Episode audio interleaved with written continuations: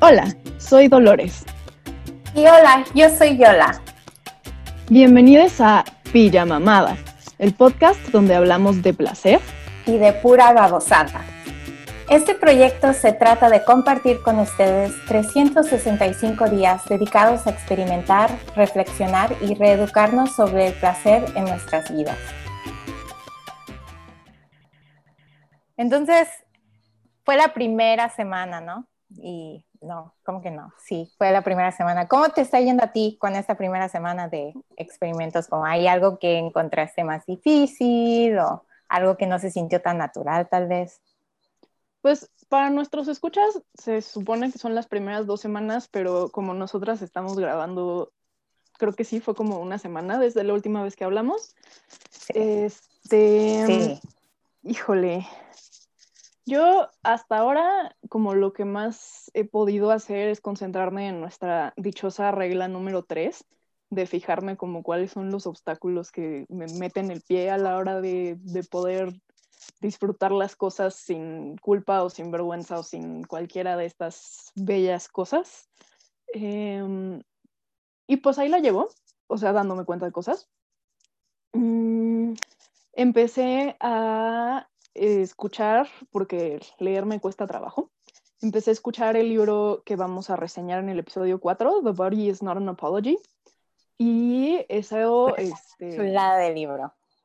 Sí, sí, es una chulada. Eh, queridos escuchas, pónganle un pin a eso. dentro de dos episodios vamos a estar platicando de ese libro. Y una de las cosas que nos pide ese libro que hagamos es eh, muy parecida a la regla número 3 que nos inventamos para el experimento.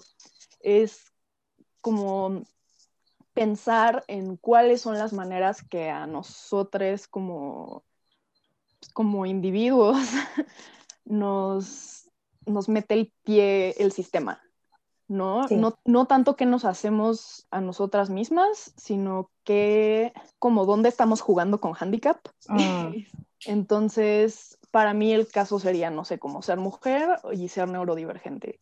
Y entonces me quedé pensando en cosas como el nepotismo y el, el, capacitismo en la academia, porque una cosa que me da mucho placer es em, producir conocimiento y divulgarlo, pero las maneras en las que puedes hacer eh, una carrera que te dé de comer con eso están como sí limitadas y el acceso a los recursos, sobre todo académicos y a capital cultural.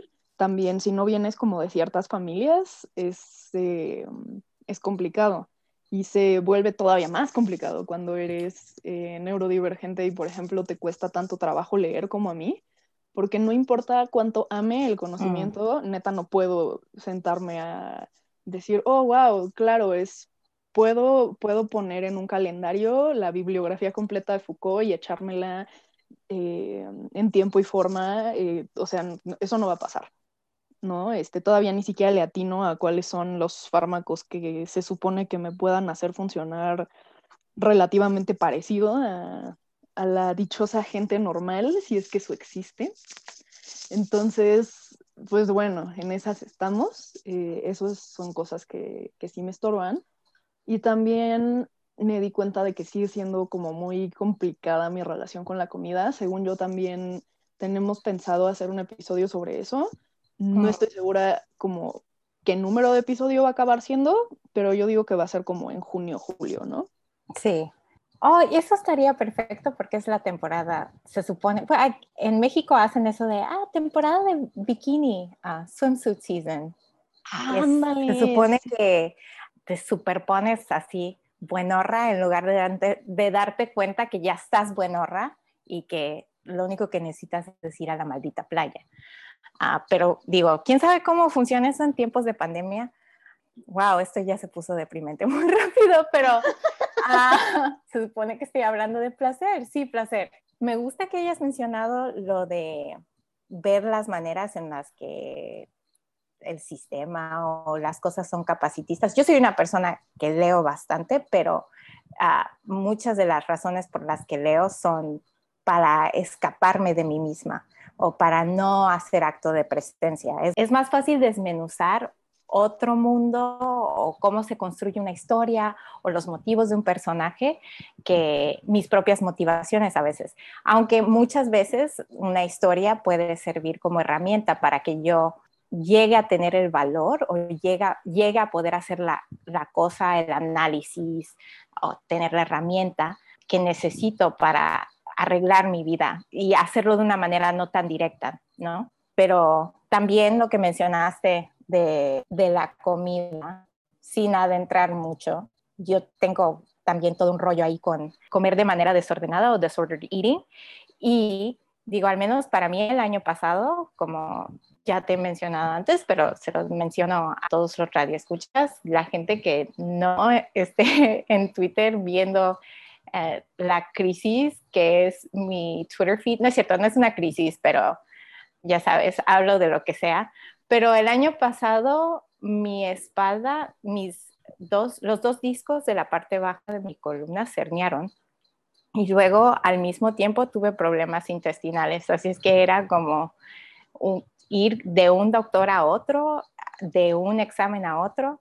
Y ahorita está un poquito más estable, pero es como muchas de las cosas que a mí me traían ver el ir a correr, el poder leer a cántaros, de repente ya no lo podía hacer porque, pues, por ejemplo, no podía moverme de la misma manera, no podía enfocarme de la misma manera. Yo también ah, tomo fármacos mágicos que ayudan a que mi cerebro neurodivergente funcione, ah, pero es como un laberinto que siempre cambia y es este problema físico le tiro arena a los circuitos de cierta manera. Entonces, ha sido todo un ajuste y ha sido un experimento en ver o encontrar cómo, cómo volver a ser amiga de, de mi propio placer. Y en parte, bueno, no en parte, pero mucho de eso tuvo que ver con las conversaciones que tú y yo tuvimos y la razón por la que estamos haciendo este experimento, ah, pero mucho tenía que ver con dismorfia corporal, uh, cosas con mi apariencia, también en mi caso, uh, distorsiones religiosas, porque por mucho tiempo fui una persona que era medio ortodoxa, no ortodoxa, pero sí creía y practicaba mucho el mormonismo y ahora ya no. Y eso también ha ha tenido sus propios ajustes. En los Estados Unidos dicen WASP, ¿no? White Anglo-Saxon Protestant, que es blanco, anglosajón, protestante. Entonces es como un tipo de asterico, un tipo de vida en la que te medio autoflagelas y te niegas placer porque eso es lo correcto y lo propio y básicamente como que tienes un palo en el culo todo el tiempo, ¿no? Perdón, está mal eso. está muy bien. Respeto a todos. Ah, bueno, no, pero ya sabes. Entonces, entiendo. yo siento que como la abnegación, ¿no? Como, ok, yo me niego esto y eso es el placer, es como, ay, qué jodido como qué horror. Y ahorita que mi cuerpo está descalabrado, más aún.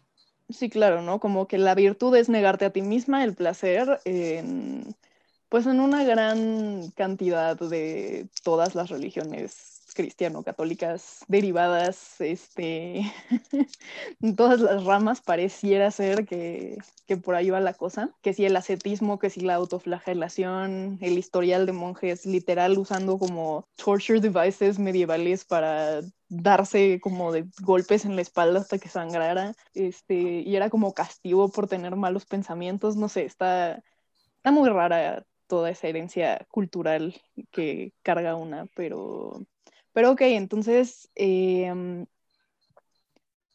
entonces sí, ya se me fue la idea. Pero bueno, ok, entonces tenías esta situación de dismorfia corporal y... Ajá. Eh, ¿Y qué más? No, pues, ok, en que estabas diciendo esta tradición religiosa, lo que sea, ¿sabes qué? Eh, digo, no sé, a veces pienso mucho en, momentos en los que era muy feliz de niña y ¿sabes qué me hacía así malditamente feliz? El equivalente a como, no sé, el vómito de Lisa Frank. Tú, ¿Tú, ¿Tuviste esas calcomanías de Lisa Frank que era como fosforescente, delfines, corazones, gatitos, brillantina, unicornios? Tengo, bueno, creo que tengo guardado todavía algunas calcomanías de Lisa Frank como de recuerdo, pero en algún punto de la primaria tuve una agenda de Lisa Frank que era la cosa más extra de quiero ser la quiero ser la Lisa Frank. Es que yo siento que eso debe ser lo que debo de estarme enfocando no debe ser un regreso a ser la Lisa Frank de mi propia vida. Mm, no estoy segura de estar entendiendo o sea de tú echarle arcoíris y confeti y hologramas y ponis a tu propia vida bueno uno, sí, absolutamente, como que no se ve mejor con ponis y hologramas, todo, todo. Pero también en como las cosas que yo consideraba exceso, porque siento que cualquier cosa que sea un, por ejemplo, ahorita que estoy viniendo del doctor, porque fueron citas de doctores estos últimos días, para mí lo, lo, que yo estaba pensando era, no sabes qué, tengo que trabajar, tengo que hacer esto, tengo que terminar toda mi lista y, y era como que, no, estoy adolorida, ni siquiera me puedo enfocar. ¿Sabes qué voy a hacer? Voy a sentarme y voy a, voy a sentarme con algo suavecito y me voy a entibiar. Y eso hice. Y fue la gloria, como se sintió tan bien, pero no fue nada productivo, no fue nada bueno eh, en cuestión de como algo que me llevara a, no sé, el éxito, a la fortuna o lo cual es ridículo porque no es como si voy a ser rica de la noche a la mañana. Está haciendo sentido porque siento que en alguna parte de mi cerebro esto sí tiene sentido, pero... No, claro que sí. Muchas cosas de mi vida puede que yo sienta que tenga sentido, pero que todos me estén viendo con signo de interrogación. Sí, no, totalmente hacen sentido porque, bueno, yo me identifico mucho. El fin de semana, por ejemplo, estaba de que haciendo en la computadora imágenes promocionales para este mismo podcast, ¿no? Estábamos, pues las que te mandé, eh, ya, ya las verán nuestras Sí, en verdad, chuladas de imágenes, chuladas. Me hicieron gritar, sentir sentimientos que no sabía que podía sentir, la felicidad. Pero ok, entonces yo estoy haciendo esta cosa más o menos recreativa para mí, que es este, pues editar cositas bobas en Canva y se acerca eh, mi papá a decirme como, ¿estás trabajando todo feliz? Y yo, como, ¿por qué estaría trabajando en sábado en la noche? Pues porque eres muy linda y yo no necesito trabajar en fin de semana a horas inhumanas para ser linda.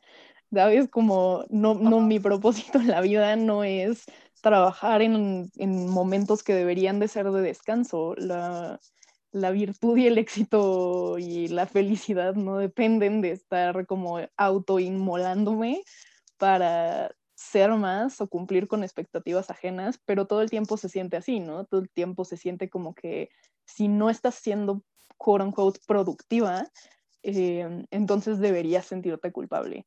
Y cuando estás activamente haciéndote feliz a ti misma, pareciera que la gente a tu alrededor eh, está educada por la cultura en la que vivimos para sentir la obligación de recordártelo.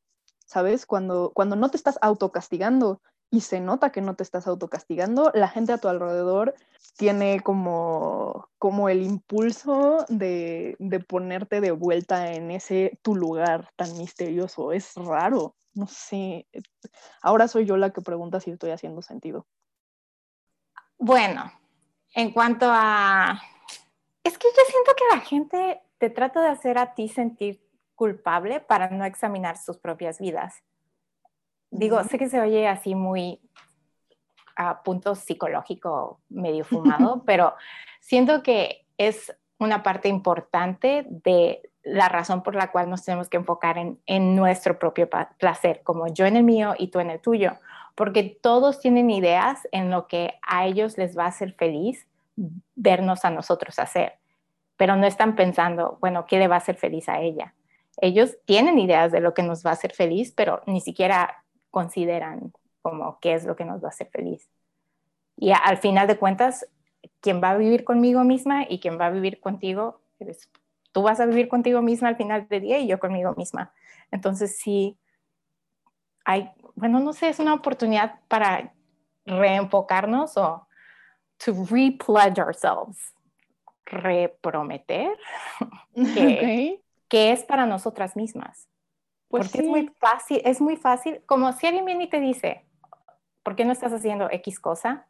Bueno, ¿por qué me tienes que preguntar a mí? Como tú, estoy segura, tienes muchas cosas que hacer. No estoy diciendo como falta de respeto a alguien, pero me explico, es como... Ok, no, sí, tiene perfecto sentido, porque si bien estoy relativamente orgullosa de no haberme subido al carrusel del guilt trip y sí haber contestado por qué debería estar trabajando en sábado en la noche, o sea, no, no me vas a hacer sentir culpable por estar disfrutando mi sábado, que también es una cosa bien compleja con la pandemia, pero ya llegaré a eso. este, um, pero otra respuesta posible, claro que hubiera sido, ok, porque tú no estás trabajando en sábado en la noche, ¿no? ¿Qué clase de proyección es esta? Exacto, porque sabes qué, como te apuesto que las cosas que, bueno, en este caso vamos a decir tu papá, ¿no? Las cosas que hacen a tu papá feliz no son las mismas que a ti te gustan y viceversa. Entonces, ¿por qué piensa él que eh, una, que, que tú vas a vivir para hacerlo feliz? Eso es una cosa que siempre, siempre, siempre como nunca me ha cabido en el cerebro. Bueno, tal vez cuando era chiquita, pero ya conforme pasé por la pubertad y todas esas cosas, como me, me hizo menos sentido. Como, sabes, cuando era chiquita, a mí se me hacía súper loco que había gente en ese mundo que no les gustaba el queso. Como que simplemente no querían queso en su comida. Para mí eso era inédito. Pero conforme fui creciendo, me di cuenta, pues tal vez tienen problemas de salud, tal vez no les gusta la textura, tal vez simplemente no quieren queso y ya. Y además, ¿qué me importa? Hay más queso para mí. Al final de cuentas, siento que es eso, como la gente no entiende cómo alguien no puede tener una versión diferente de placer o de felicidad. Y en lugar de decir, oh, ¿sabes qué? Pues hay más para que yo haga, que a mí me gusta o que a mí me hace feliz. Se vuelve como, no sé, tienes como tu placa porque maldita policía de placer, como todo tienes que andar vigilando, tienes que andar viendo qué hacen los demás. ¿Por qué? Es súper raro, es extraño para mí. Sí, pues, ay, ¿qué te digo?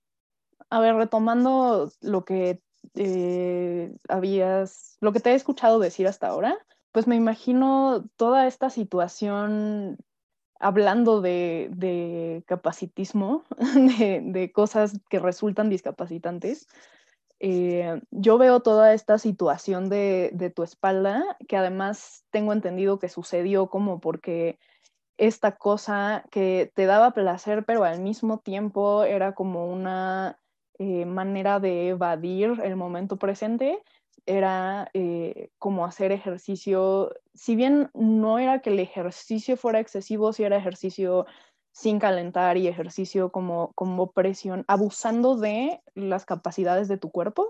Oh, sí, Hasta el punto en el que se terminaron los discos, te lastimaste mucho y entonces ahora estás en esta situación donde en conjunto con las otras broncas de salud, este, digo, si si te impide disfrutar incluso de cosas tan, tan básicas, entre comillas, como leer, no, no me quiero imaginar, por ejemplo, la broncototota que es la sexualidad con la espalda en ese estado, güey. no, sabes, ok, en, aquí llegó ese juego, ¿no? De operación con el payaso y luego tiene todas esas partecitas y si lo tocas como te da toques, sí llegó eso aquí, ¿verdad? Sí. ¿Sí? Sí, sí. ¿Sabes de lo que hablo? Operando. Operando, ok. Mi cuerpo es operando. Ay, no. Pero, pero aquí va la cosa. Yo siento que también como, ya ves cuando los niños te mienten, pero sabes que hay una, entiendes la lógica de ellos, ¿no? Tú sabes que el niño se comió la galleta y te está diciendo que no. Y de cierta manera, no sé, tal vez yo estoy mal, admiro esa esa confianza, ¿no? Ese valor, ese, ese, el estar centrado en, no, esta, me voy a agarrar de mis pistolas y voy a decir no, aunque tenga chocolate embarrado en la cara. Lo voy a hacer. Y lo hacen. Yo siento que eh, entonces tú sabes que el niño, el niño no es tonto, ¿no?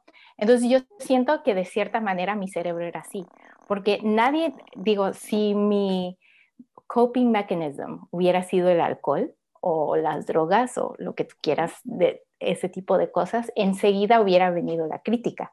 No, es que ¿cómo? Tomas demasiado.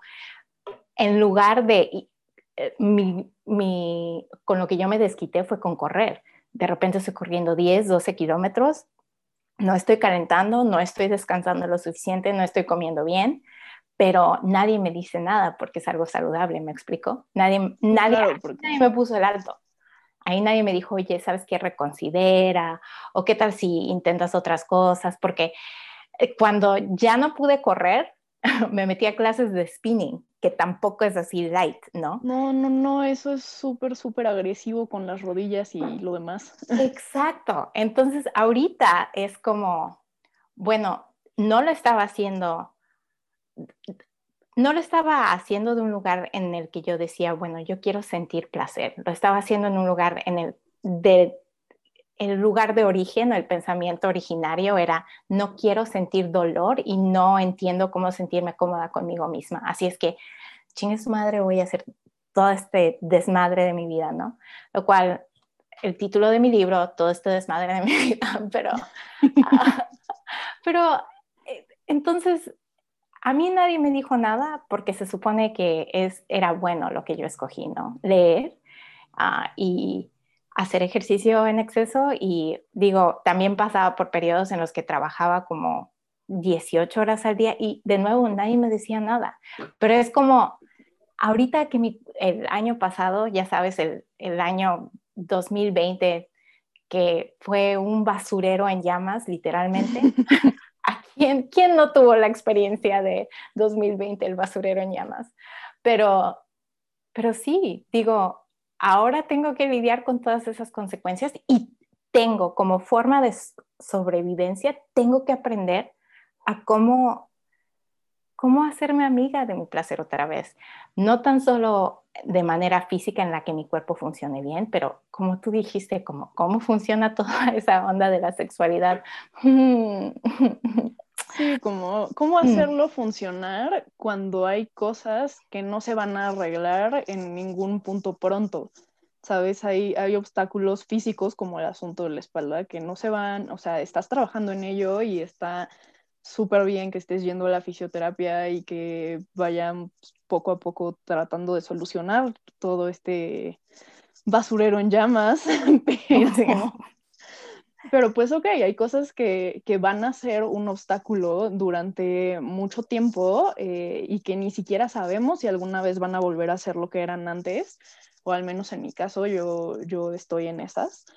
Em, y pues bueno, intentar em, volver a construir desde abajo una relación tanto con tu cuerpo, tu identidad, tus gustos, tu, la manera en la que distribuyes tu tiempo para sentirte a gusto contigo misma, es este, híjole, pues es todo un reto. No, sí, y digo, ok, yo ya hablé de, digo, yo sé las cosas que, por ejemplo, las razones o la relación que tú tienes con tu cuerpo, ¿no? Porque como amigas tú y yo ya lo hemos hablado, pero ah, si lo pudieras decir como en una ah, manera más pública, porque, ¿sabes? Lo que como tenemos todos estos, sí, como tenemos todos estos nuevos amigos a quienes, todos estos amigues que estamos invitados a la conversación, hay que ponerlos al día también. Claro, claro. Este, permítanme que les invite a conocer cosas eh, vergonzosamente personales sobre mi vida. Este es el momento. Este es el momento en el que le agradezco profundamente a Yola que ella haya propuesto que usáramos seudónimos, porque en su momento yo dije, ay, no necesito uno. Y después de grabar el primer episodio y ver mucha pena que me daba decir la palabra orgasmo en voz alta cuando, cuando ya era mi voz y sabía que estaba haciendo esto de una vez por todas. Eh, los seudónimos fueron una gran idea, gracias. Entonces, eh, pues verán, mi propio basurero en llamas inició eh, un poquito antes de 2020, en diciembre de 2019, cuando terminó una relación en la que yo había estado por cuatro años, cuatro años casi y medio. Em, y pues esa era una relación donde yo, pues yo ya me veía como ad infinitum, ¿no? Em, mm.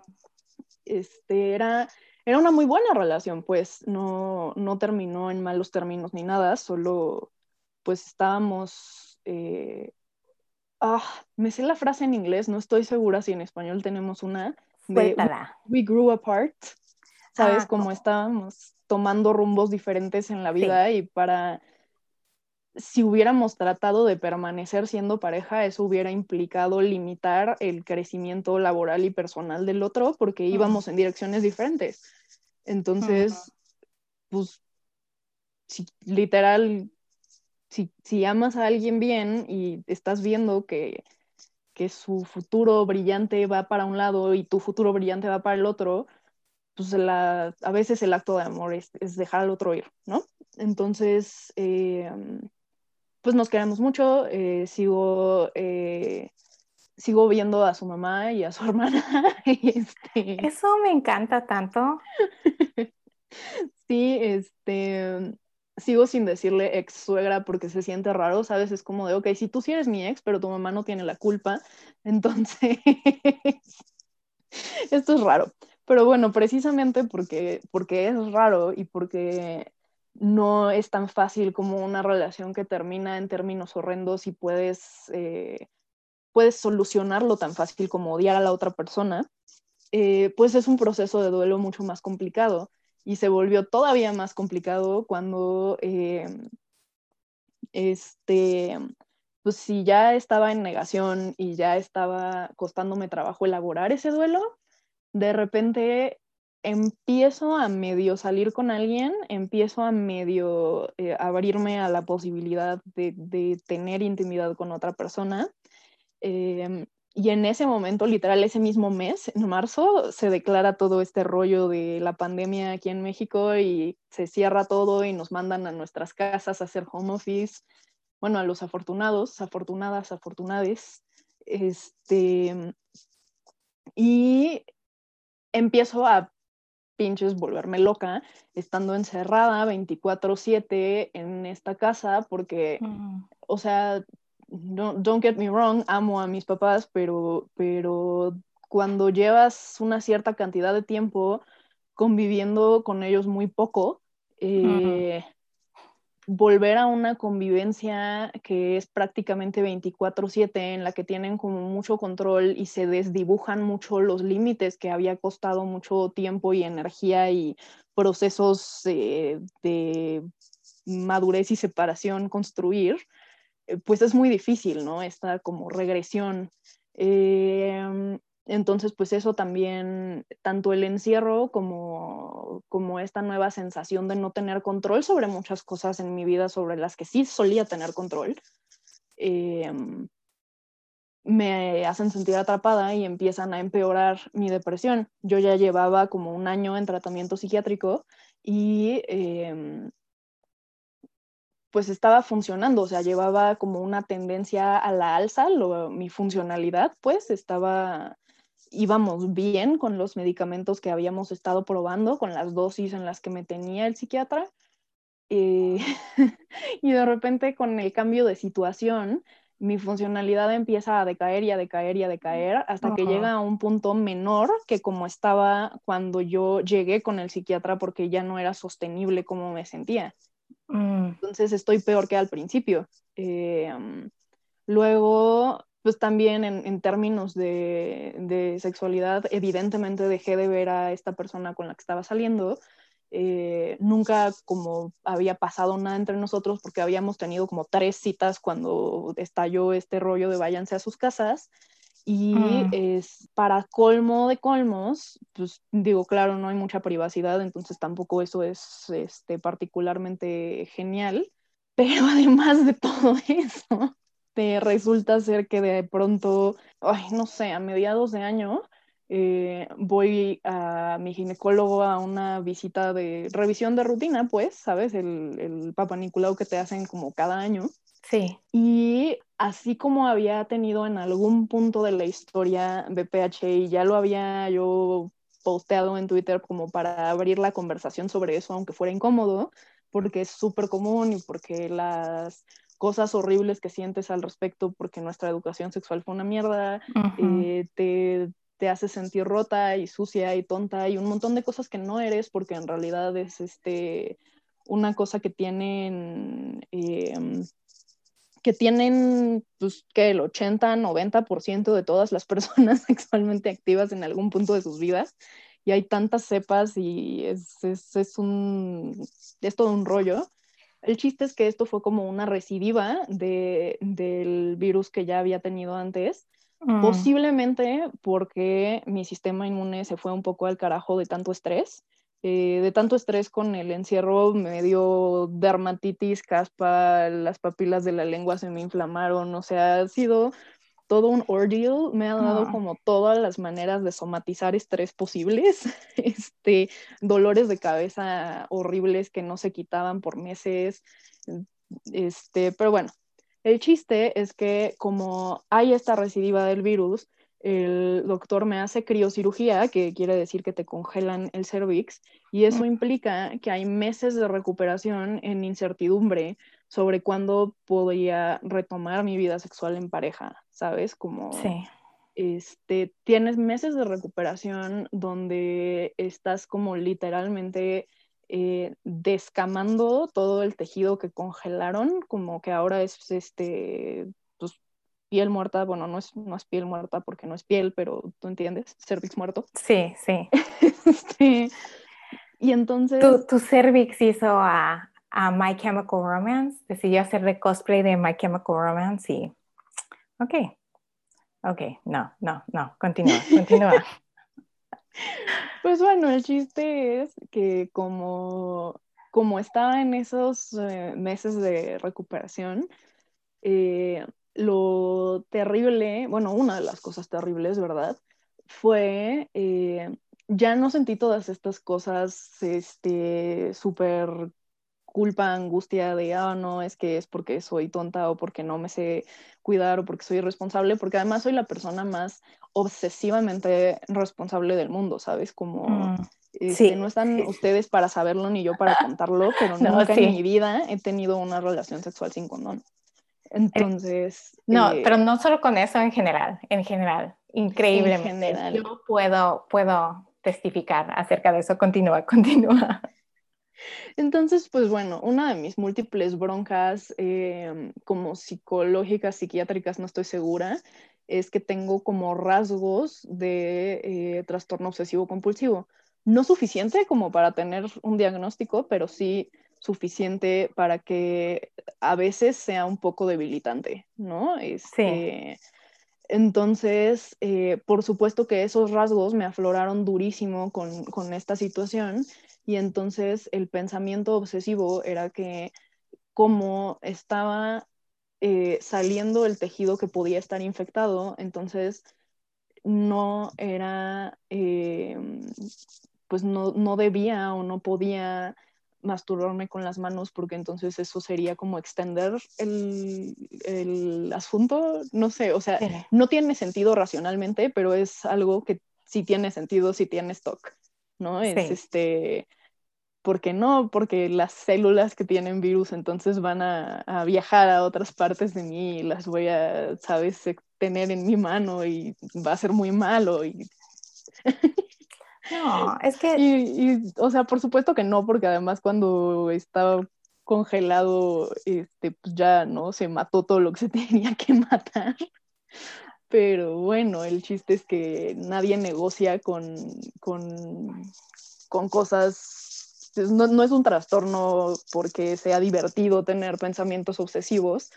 Entonces, eh, pues efectivamente estuve meses como en los que no solo no podía tener una vida sexual en pareja, sino que no, me permitía a mí misma tener placer autoprocurado, porque hasta cierto punto la neta es que me estaba como castigando, ¿no? Eso era lo que estaba en mi plato hasta el momento en el que decidimos iniciar este proyecto. Y después de que ya habíamos decidido iniciar este proyecto y habíamos empezado a planearlo, en noviembre viví una situación de abuso sexual. Oh, y desde entonces eh, las pocas veces que he intentado tener intimidad con alguien, resulta ser que la novedad es que pierdo la capacidad de hablar, o sea, me mm. pongo no verbal y entonces eso es muy frustrante y da mucho miedo y porque no sabes cuánto va a durar la cantidad de tiempo que no puedes hablar y entonces... Eh, lloro, pero la otra persona se asusta, pero eh, entonces trato más fuerte de comunicarme porque le quiero decir que no se asuste porque no es su culpa y entonces me frustro más y lloro más y hay flashbacks de otras situaciones de abuso con un ex malvado que tuve hace mucho tiempo, mi primer ex de hecho. Y pues bueno, estoy en, en esas, en, en flashbacklandia y en síntoma de quedarme sin habla landia y en llorar durante el sexo landia y pues no está nada divertido esto. Y pues bueno, terapia y, moverle a la dosis de los fármacos y a ver qué pasa. Y paciencia conmigo misma. Ok, pero ah, ya hemos planteado las reglas y ahorita estamos hablando de algunos de los obstáculos. Entonces, ¿qué hacemos? ¿Cuál sería el plan de acción de este punto en cuanto a sobreponernos a esta bronca. Yo lo pregunto porque no tengo, digo, tampoco te voy a salir con el conocimiento enciclopédico, ¿no? Muchos de, de mis momentos de Galaxy Brain eh, en cuanto a esto han sido hablando contigo. Entonces, por eso planteo la pregunta, ¿no? Porque estoy esperando respuestas, pero como, como dicen aquí, lluvia de ideas. Ok, ok. Pues mira, yo creo que el estar haciendo este podcast ya es como un paso en la dirección correcta. Creo que las dos estamos haciéndolo un poco para acompañarnos en este proceso y no solo tener como testigos que nos hagan no bajarnos del barco, sino también acompañarnos entre nosotras y a quienes se quieran subir a este proyecto con nosotras eh, acompañarnos entre todos quienes este, le entren a este año de placer eh, por escucharnos y participar en los retos y eh, quizá interactuar con nosotras en redes o, no sé. Este, pues sí, ¿no? Creo, creo que en equipo las cosas son menos difíciles de afrontar. Ok, entonces tener comunidad, lo cual todos dicen que eso te ayuda con cualquier meta, ¿no? Yo lo veo con en los Estados Unidos NaNoWriMo, que es el, mes de noviembre donde te chutas a escribir toda una novela, 50 mil palabras, ¿no? En un mes. Parte de lo que te ayuda es tener a otra gente que ah, lo esté haciendo contigo. Uh, cuando ¿Cómo se dice? NaNoWriMo es la, es la abreviación. ¿NaNoWriMo? Ajá, pero es National Novel Writing Month. Ah, lo hacen en los Estados Unidos, es uh, mes nacional de escribir una novela. Entonces, te chutas 50 mil palabras en un mes, pero es mucho más fácil hacerlo cuando tienes un respaldo. Como con cualquier otra cosa, ¿no? Si te dicen, por ejemplo, uno de los tips que veo mucho cuando estás tratando de empezar un nuevo régimen de, ejercicio o algo así, es que es más fácil si tienes a un amigo, a una amiga que lo haga contigo. Claro. Entonces, ok, tener comunidad. Ok, ok, tener comunidad sería un punto. ¿Qué otra idea podemos sacar para cómo, ¿Cómo resolvemos este pedo? Yo siento, bueno, yo esta, esta semana, así te lo admito, no he sido muy buena escribiendo, como teniendo mi reflexión de placer, ¿no? Porque al final del día estoy toda dolorida y ni siquiera me acuerdo de mi nombre X. Ah, pero siento que sí hacer ese archivo de cierta manera. No, de nuevo, no sé si eso funcione para todos o para todos en general, ah, porque pero para mí, yo tengo diarios de de mi adolescencia, de cuando tenía 16, 14 años y, y todavía escribía las is con, corazoncitos, ¿no? Ay, mi vida, pero sí, ya sé. yo quiero ver eso. Es increíble. Mira, es un ejercicio en, en, caridad y cariño propio porque hay veces en, los que, en las que quiero nada más gritar, ¿no? Porque escribía mucho acerca de... ¿Por qué? ¿Por qué? ¿Escribías mucho acerca de qué? Ah, de vatos, como de mis crushes. Y es como, yo la ese vato es un loser, como por favor. ¿Sabes que es muy triste? ¿Qué? Yo eh, me da mucho cringe darme cuenta de lo mucho que yo de chiquita era. ¿Has visto Gravity Falls? No, está en mi lista, porque tiene ese cochinito adorable. La tienes que ver porque te vas a reír mucho cuando te des cuenta de que yo eh, literalmente era Mabel Pines. Oh. una de los gemelos, la niña. Y es, es que es esta morra súper extra de gatitos y unicornios y brillantina y bueno, no, quizá no tanto porque tenía mi lado de arqueto, pero es muy enamoradiza. Eras la Lisa Frank de tu propia vida. Tenía mi lado Lisa Frank y mi lado este super mega darks, ¿no?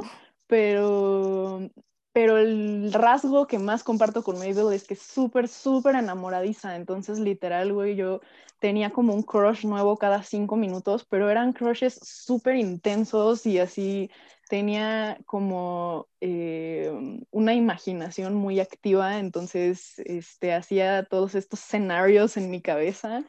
Eh, bien extra. no, qué pena. No, no es extra. ¿Ves? Ok, tal vez sí deberías leer mis diarios cuando era adolescente, porque yo siento pavor, pero tú me estás contando estas cosas de ti y yo siento ternura hacia ti. Entonces tal vez tú sientas que ves, Estás, es normal que una se dé cringe a sí misma, pero cuando alguien más te lo cuenta te da, oh, qué bonito, estabas chiquita y eras este, toda tierna.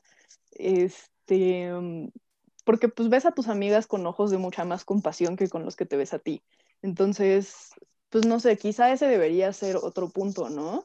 Em, el extendernos a nosotras mismas la misma compasión que le, que le solemos extender a nuestras amigas, porque eso ha sido, al menos en mi experiencia, una gran ayuda en, en otros momentos difíciles.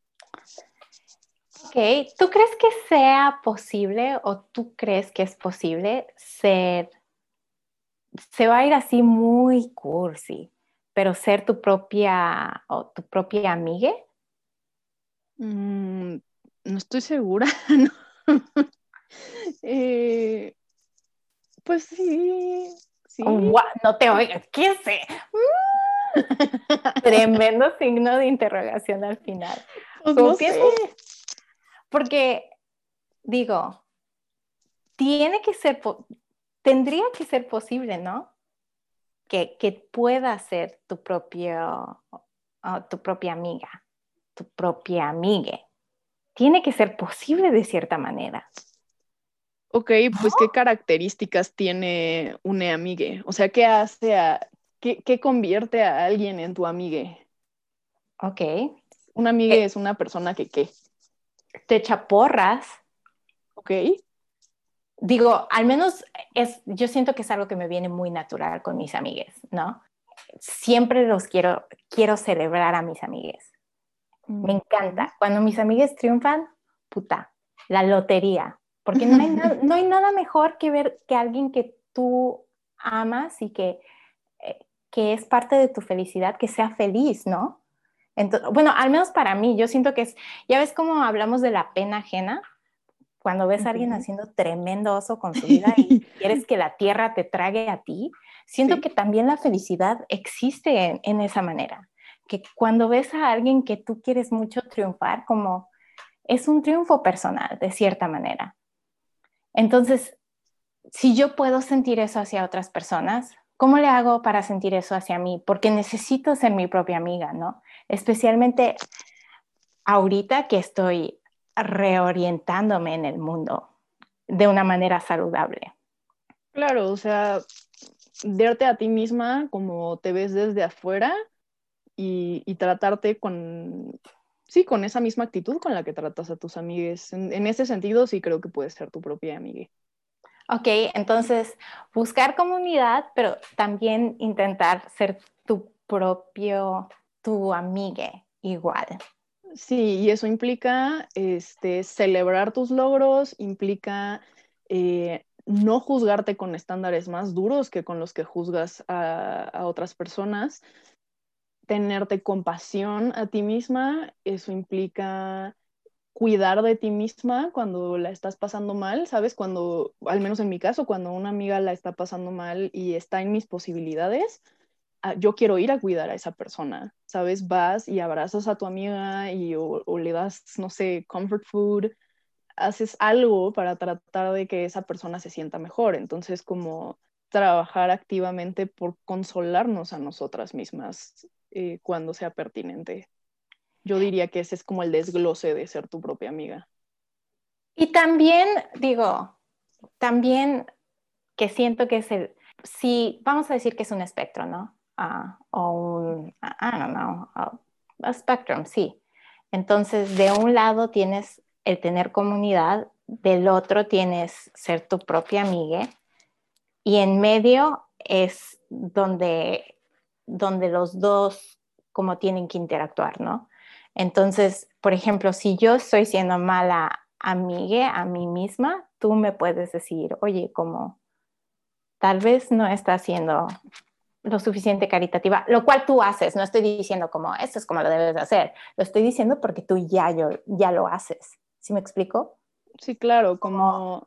Las, veces que te he mencionado mis cosas de adolescencia y tú me dices, ok, pero ¿cómo sentirías si y mencionas a alguien que amo mucho o que tenga alrededor de esa misma edad? Como, ¿Cómo te sentirías acerca de, eres muy buena haciendo eso? Siento que siempre ah, has, has, hecho un, un trabajo de hacer eso. Claro, entonces como si tú me cachas siendo muy dura conmigo misma, me puedes decir, oye, pues tú me has extendido a mí como mucho consuelo y muchas eh, palabras reconfortantes y muchas, se me olvidó la palabra, pero cuando... Eh, bueno, ¿tú entendiste eso? Sí, sí, sí, sí, exacto.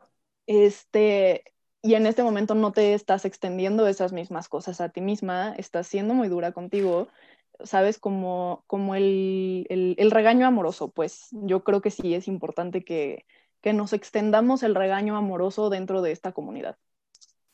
Ok, entonces... Hay, hay una, mi, mi mejor amiga de la carrera le tiene un nombre a eso, se llama terapia madritativa, porque son como madrazos necesarios.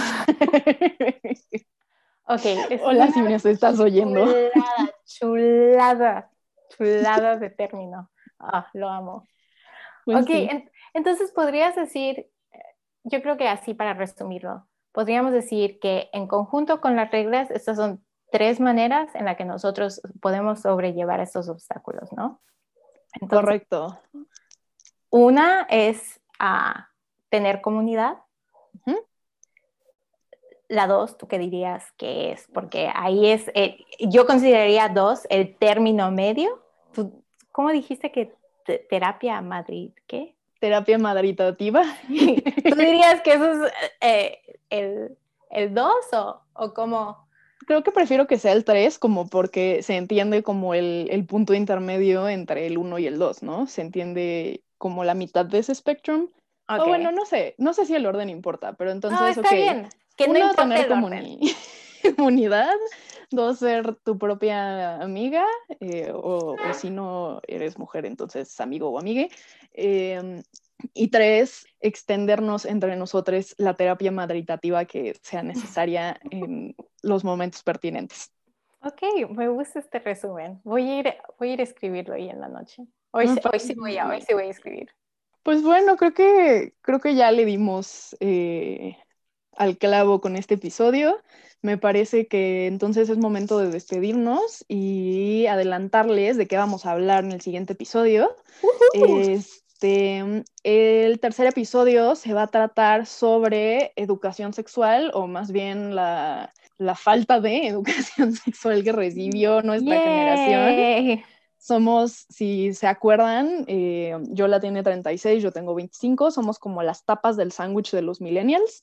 Entonces, sí. Vamos a hablar del jamón. Vamos a hablar del jamón de la deplorable educación sexual que le tocó a esta generación que, está entre nosotras y pues bueno, de, de, cómo debería mejorar, ¿no? Y les tenemos un reto para las próximas dos semanas a ustedes, nuestras escuchas, que era compararnos algo o hacer algo que refleje nuestra individualidad, pero no estoy segura cómo más explicar eso. Bueno, yo diría, ya ves ese dicho que tienen, ah, que cantes como que nadie te está oyendo y que bailes como que, como que nadie te está viendo.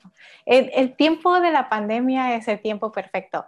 Haz una cosa que solo a ti te va a traer felicidad, que si no la llegas ni a postear en Facebook o Twitter o en ninguna de tus redes sociales, si solo eres tú en tu cuarto o en tu esquina, como qué es la cosa que a ti te hace feliz independientemente de que nadie te vea. Como si nadie te ve, ¿qué es esa cosa que te hace feliz? Ok, entonces puede ser algo que ya sabes hacer y, vayas a practicar, ¿no? O algo que, que sí tengas las cosas para hacer, o puede ser que siempre hayas tenido ganas de aprender a hacer X cosa y nunca te hayas dado el tiempo y entonces vas a ir, no sé, a comprar una patineta para practicar andar en patineta porque siempre te dio la gana y este es el momento, ¿no? Exacto, exacto. Este es el momento. Pues bueno, Chiques, este es el momento. Nos da mucho gusto que nos hayan acompañado en este episodio de Pilla Mamada. Muchas gracias por estar con nosotras y nos vemos la próxima. Bueno, no, no nos vemos porque esto es auditivo, pero nos escuchamos. nos escuchamos en el próximo episodio. Muchas gracias. Bye.